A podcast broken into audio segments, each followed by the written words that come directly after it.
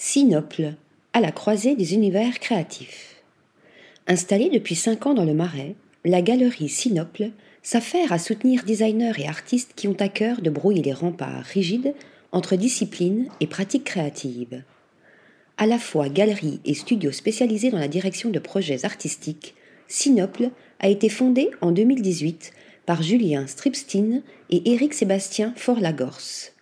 Niché dans le Marais à Paris, l'adresse aime associer l'art contemporain, le design et les arts décoratifs.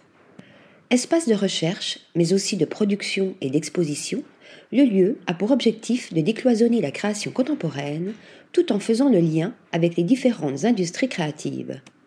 Une équation qui s'est avérée gagnante.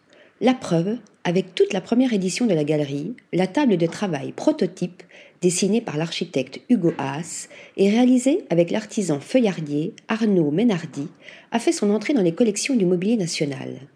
Parmi les œuvres les plus singulières figurent sans nul doute les créations de Thibaut Scarcerio, qui aborde dans son travail des sujets on ne peut plus controversés comme le racisme ou la guerre.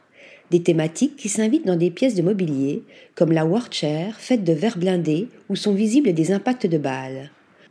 Quant aux pièces délivrées par Joris Verstreppen, elles viennent interroger l'acte créatif et son sens, alors que les systèmes économiques et culturels s'épuisent, un propos qui s'incarne à travers sa série Contemplation Bench, conçue avec des structures en aluminium sur lesquelles sont posées de massives plaques de schiste de Bertry.